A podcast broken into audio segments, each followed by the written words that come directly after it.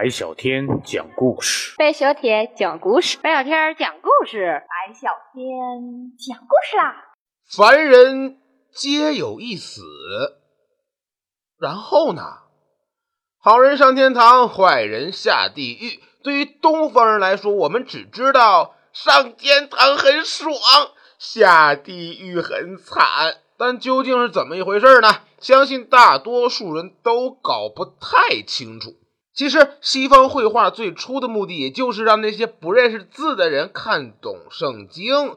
但是，对于毫无圣经知识的人而言，直接看画他也搞不懂里面的名堂，所以还得有人讲，也就是传教。但是，我不传教，我今天只想普及一下上天堂的流程，以便更好的理解画中的含义。一般人啊，包括本人我啊，对上天堂和下地狱通常都有一些误解。我一直以为人死以后，经过某个类似判官角色的审核，然后决定他到底是该上还是该下。如果你也是这样以为的，那就是证明小时候《西游记》看太多了，Mr. 阎王。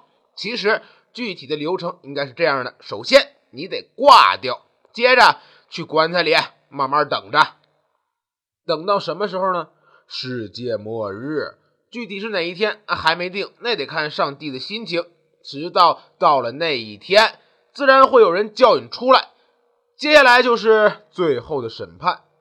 那么可以看一下《最后审判》这幅画啊，这幅画完美的呈现了那一天将会发生的事情：世界末日，耶稣降临人间，天使吹响号角，唤醒已经死去的人们。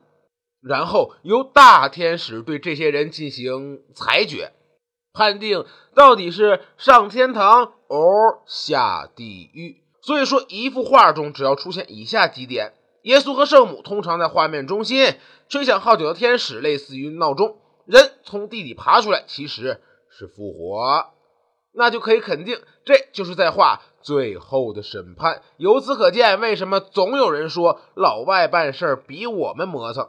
我们死后没多久就可以决定下辈子是什么品种，就是投胎轮回。而作为一个老外，你得有耐性，慢慢等着吧。结果，哼，待定。好，节目到这里就告一段落了。这里是由代理商西乐乐独家赞助冠名播出的小白专属。有时候自信其实很简单，它可能仅仅源于一双称心漂亮的鞋子。买鞋子加微信九零八八二九二四七九零八八二九二四七。